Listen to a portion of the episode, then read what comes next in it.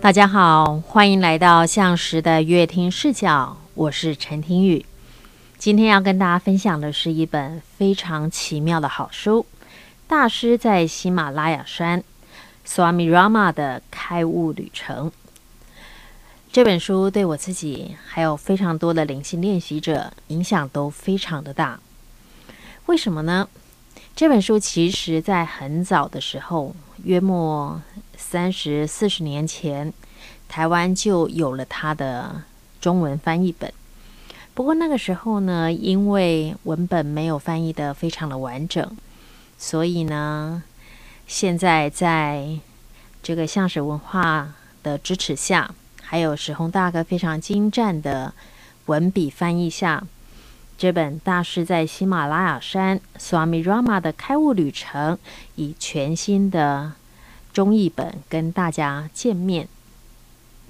这本书非常的特别，因为他是一位影响近代灵性练习者，还有瑜伽科学的这个大师哦，Swami Rama 他自己本人，他在喜马拉雅山区探访、拜访许多圣人、圣者、瑜伽练习者的。一个经验分享，也可以说是他年轻时候的一个传记。这本书我自己在约莫三十年前其实就阅读过，但那个时候其实什么都不懂，也不知道看了这些奇妙的故事以后，它背后代表的意义是什么。只觉得哇，这是一本很奇怪的书。那书中分享的故事很有趣，但我不太懂。一直到后来，两千零四年，在荷兰遇到老师 Swami Veda 以后，这本书突然又出现在我的书桌跟书架前。然后我一看，这不就是老师的老师 Swami Veda 的老师 Swami Rama 吗？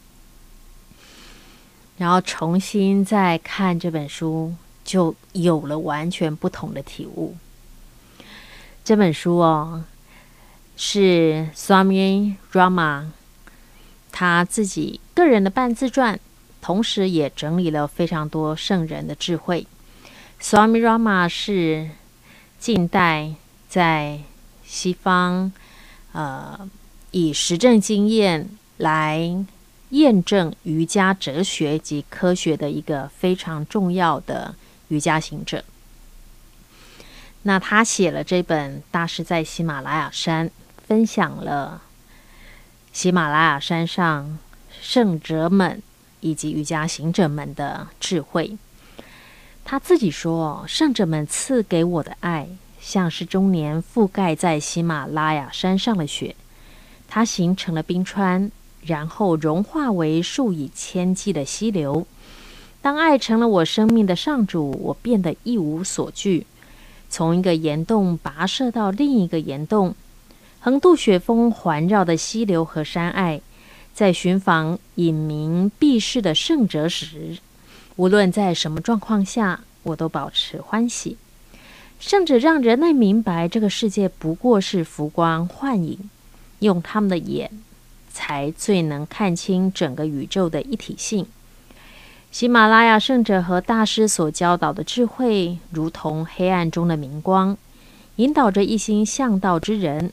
他们传达信息的目的，在于唤醒每一个人内在本来具有的神性火苗。在这本书里头，有非常非常多的故事，用深入浅出的方式介绍了喜马拉雅山大师们的智慧。当然，还有 Swami Rama 他本身非常具有传奇性的一个经历。今天很想跟大家分享的，也是很想跟。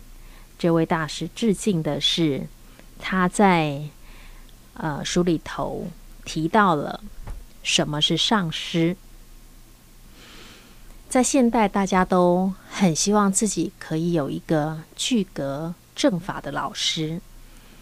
不过，大家总是说，当学生准备好，老师就会出现。但什么时候是我们准备好的时候呢？那真正具格。正法正念的上师又是什么样子？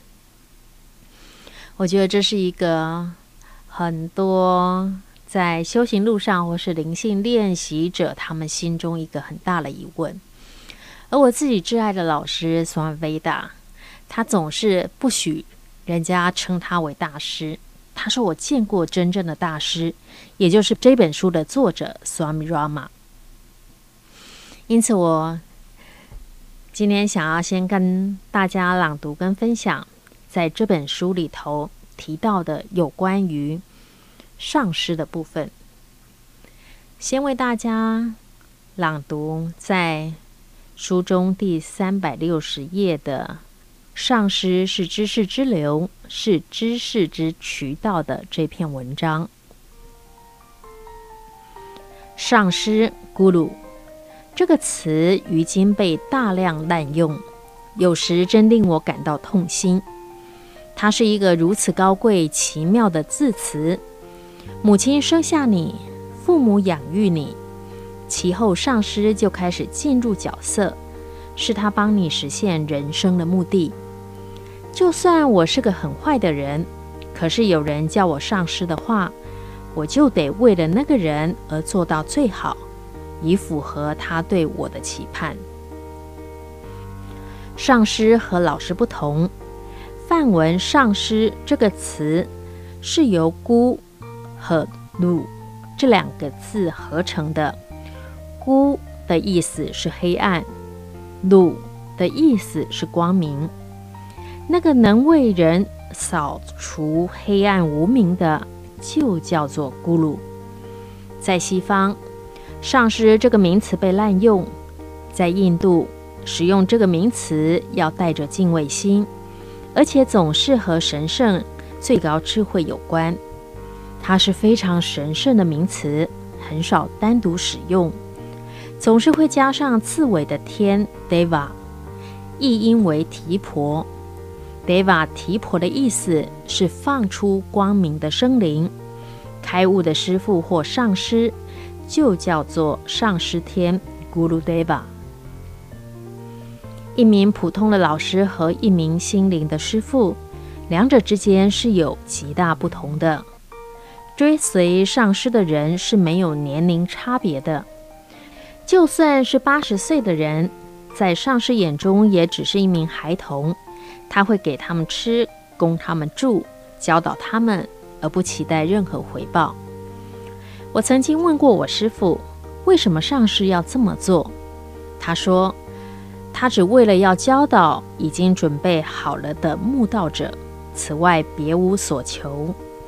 如果他不这么做的话，还有什么可做？当学生去拜上师的时候，会带着一捆干木条。他满怀着敬意和爱意对上师下拜后，说：“我将这供给您。”这表征他将自己连同心与意全部交付出来，而唯一的愿望是得到最高的智慧。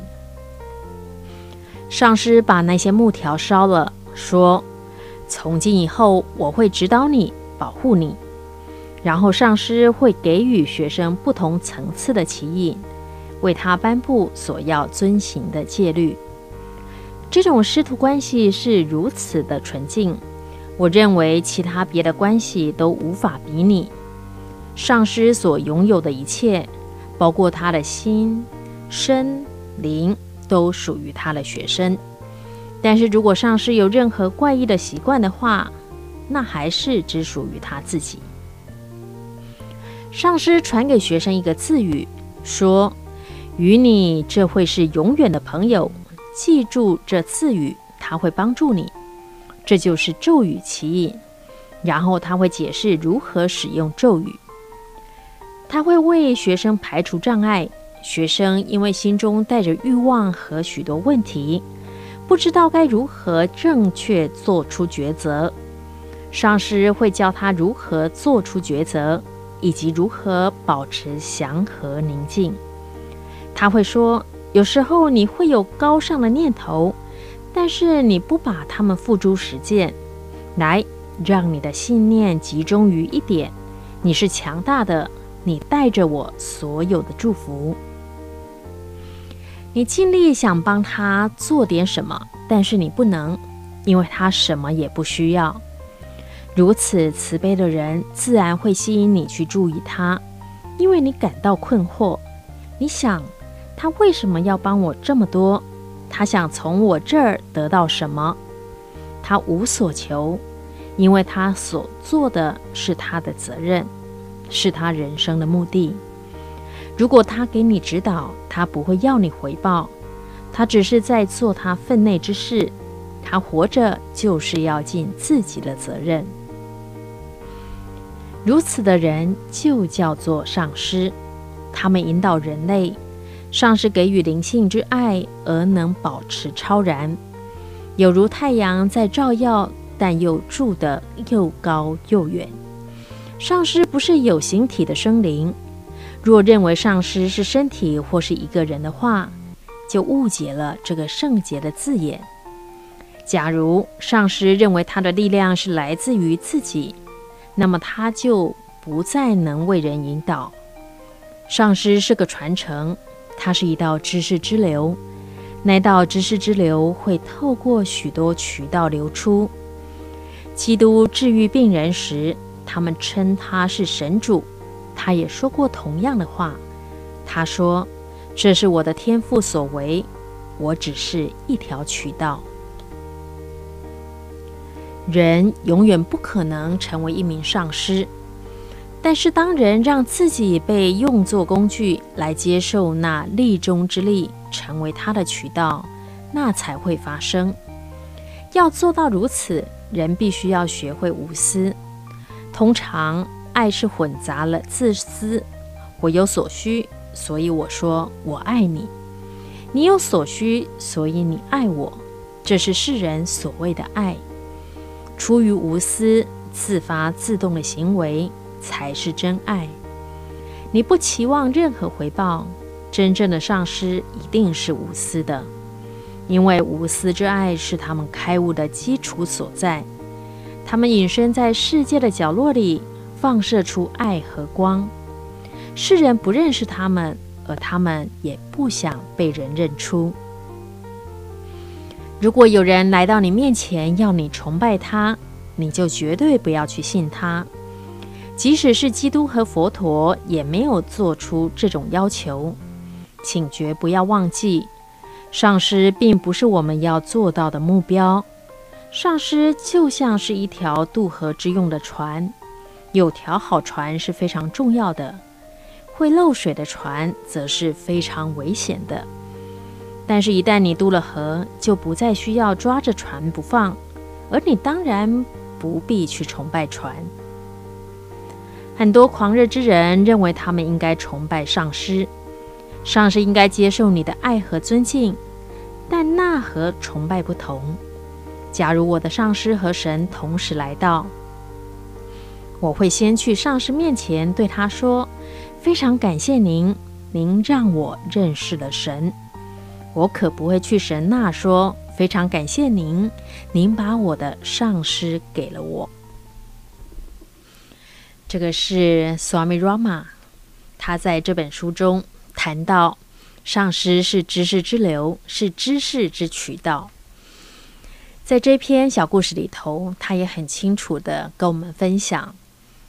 人永远不可能成为上师，除非他无私的将自己当成一个为神所用的通道。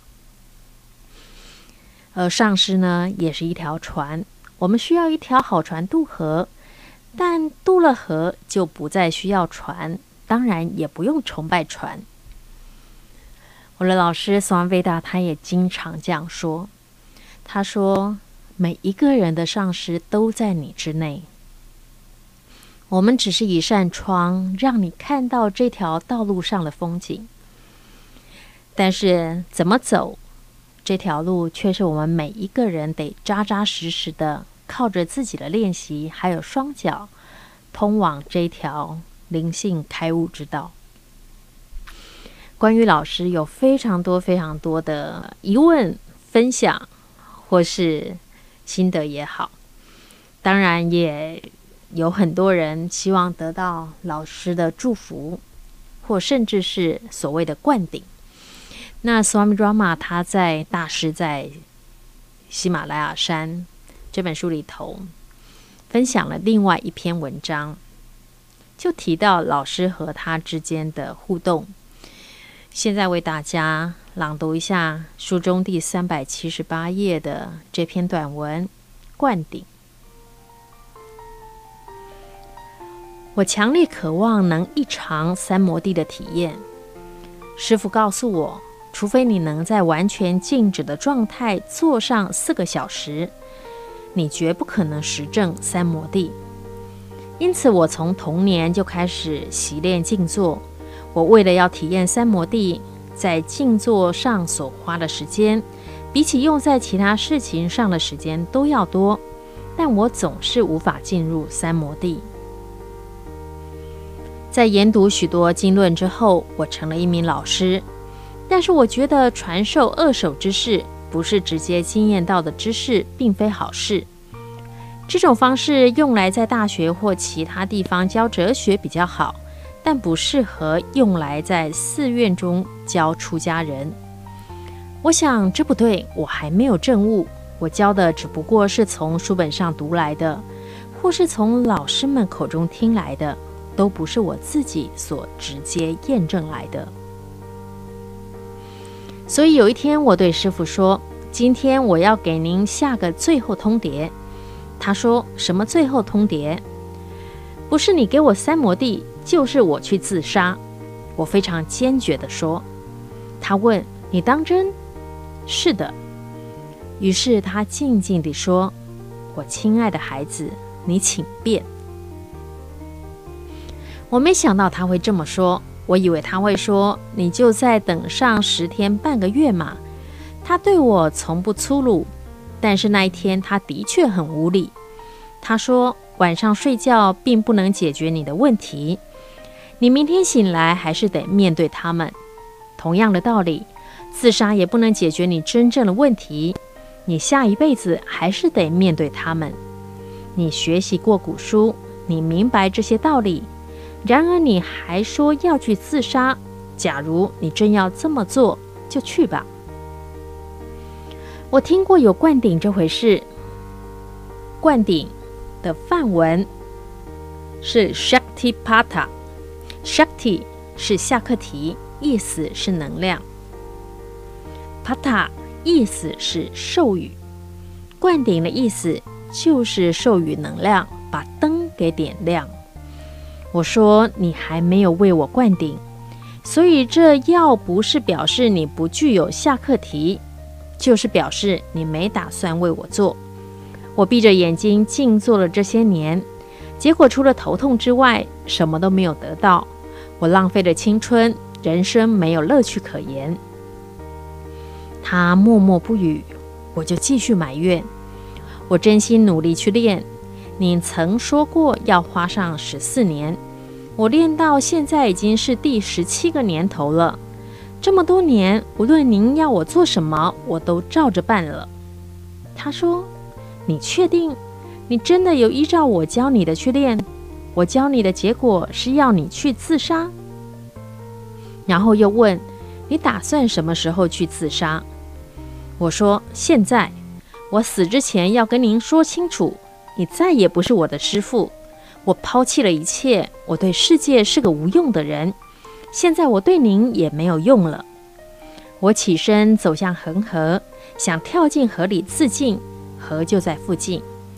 他说。你会游泳，所以你跳到河中，自然就会开始游泳。你最好找到什么方法能让你沉下去，不会浮上来。也许你应该在身上绑个重的东西。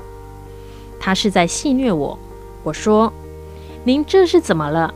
您以前是非常爱护我的。”接着说：“现在我要走了，谢谢您。”我走到恒河边上，用一条绳索绑了一些大石块在身上。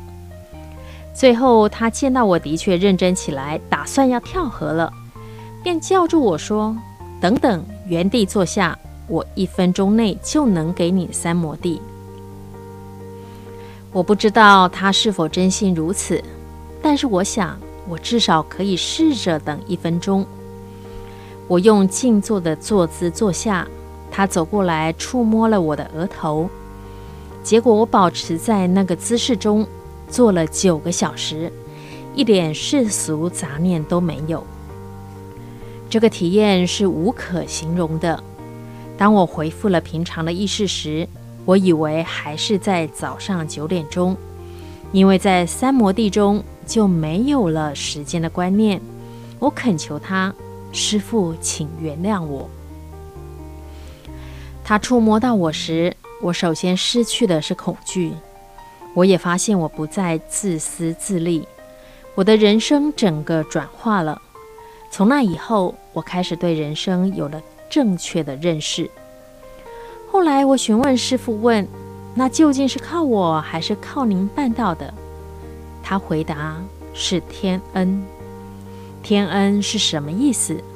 世人以为只有靠神的恩赐就能开悟，那可不是事实。师父说，人应该要尽一切努力，老实精进修行。当他彻底精疲力竭、濒临绝望之际，以最诚挚的情怀向上苍呼救，他会入到狂喜之境，那就是神的恩赐。恩赐是你诚恳忠实努力之后所得到的果实。我现在明白，灌顶是弟子要经过长时间持戒、苦行、灵修之后才有可能。我不相信一大堆人集体灌顶。当弟子准备好了，师父就会出现，给予弟子恰当如分的指引，这是千真万确的。若学生以最大诚心、真心、信心投入修行，师父就会为他排除细微的障碍。开悟的体验来自师父和弟子共同的真诚付出。我们换另外一个方式来说，当你全心全意，用尽善巧的手段去履行责任，就能如愿获得行为的果实。本分已尽，天恩才降临。灌顶是神透过师父所给予的恩赐。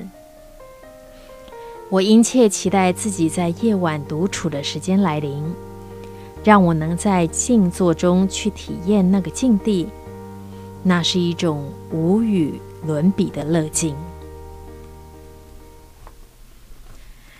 这个是 Swami Rama 在大师喜马拉雅山灌顶这篇文章中跟大家分享的，他和他的老师之间的一个关于灌顶的互动。其实 Swami Rama 他是一个非常非常调皮的学生，他的老师说。你的个性这么的调皮，所以让他尝尽世间应该所可以尝尽的，不管是啊、人生的各种喜怒哀乐的体验也好。Swami Rama 的老师跟他说，重点不是你拥有什么，而是你拥有之后还能够全然的放下，也就是不执着。世间的一切事物都为你所用，但它并不属于你的。所以这是一个文章，可以回答大家对上师或是老师会有一种期待，老师呃给我们灌顶或是祝福的一个疑问。我觉得在这篇文章里头也很恰当、有趣的。解答了大家的问题。其实像这种经验，呃，Swami Veda 他也曾经分享过。当我们自己遇到老师的时候，都很希望能够长长久久的一直陪在老师的身边。那 Swami Veda 他遇到他的老师，也就是这本书的作者 Swami Rama 的时候，他也非常渴望能够一直待在老师身边。但这种强烈的渴望有时候变成一种依赖和执着，老师就会好好的敲你头，给你点苦头吃，同时告诉你什么是真正的祝福和所谓的灌顶。有一次，Swami Veda 他说：“ Swami Rama 在上课的时候，他有一个非常强烈的渴望，希望能够坐在他的旁边。他说他什么也不想做，只是想安安静静的坐在那里。但是 Swami Rama 一直不回回复他，所以有一天 Swami Rama 在上课的时候，Swam Veda 他就开了门，然后静静的坐在教室的一个角落。不过 Swami Rama 看到他进来就非常的生气。就说我没有叫你来，你马上给我回去，还叫他你马上离开，态度是非常的不客气。Swami Veda 那时候在大庭广众下啊、被老师要求离开，当然心里其实是挺难过的。然后他离开了 Swami Rama 在上课的房间之后，回到自己的房间，开始静坐。这一坐。他坐了好几个小时，进入那最深的静坐的状态中。当他睁开眼睛，他才明白，原来这才是真正的坐在老师的身边。所以，上师是一股能量，是一股智慧，是一道光。实体的上师。只是一个在世间引领我们的工具，但真正和上师连接的方式，是透过更高的智慧在进行连接。所以，透过上师这个载体，透过 Swami Rama 的开悟旅程《大师在喜马拉雅山》这本书，我们可以感觉到。同时，亲身的跟着 Swami Rama 这趟旅程，一起感受喜马拉雅圣者们他们所传播的爱，然后觉知到那个光明、生命还有美的源头。虽然这本书里头呢，有非常多看似离奇却令人难以置信的一些奇妙的旅程，但是 Swami Rama 其实很多次都讲到，其实瑜伽是一个非常科学的科学。所以这些啊、故事，其实是因为人的意识或是目前的科学还没有到达瑜伽行者们他们能够到达的意识状态，所以有时候我们看起来非常的离奇，但是也是非常的有趣。不过在这些一篇又一篇的故事之中，所有喜马拉雅圣者的智慧都在字里行间流传。也邀请大家一起来看一看这一趟 Swami Rama 的开悟旅程。它里头分享了许多直接验证的故事，参访了各门各派的圣贤。这些故事超越了宗教、哲学、信念，只希望跟大家分享的是一个超越一切的真理。所以，很希望大家可以和我们一起展开这一趟大师在喜马拉雅山索阿米拉玛的开悟旅程。谢谢大家和我们一起分享今天向时阅听视角的时光。我是陈听雨，我们下次再会。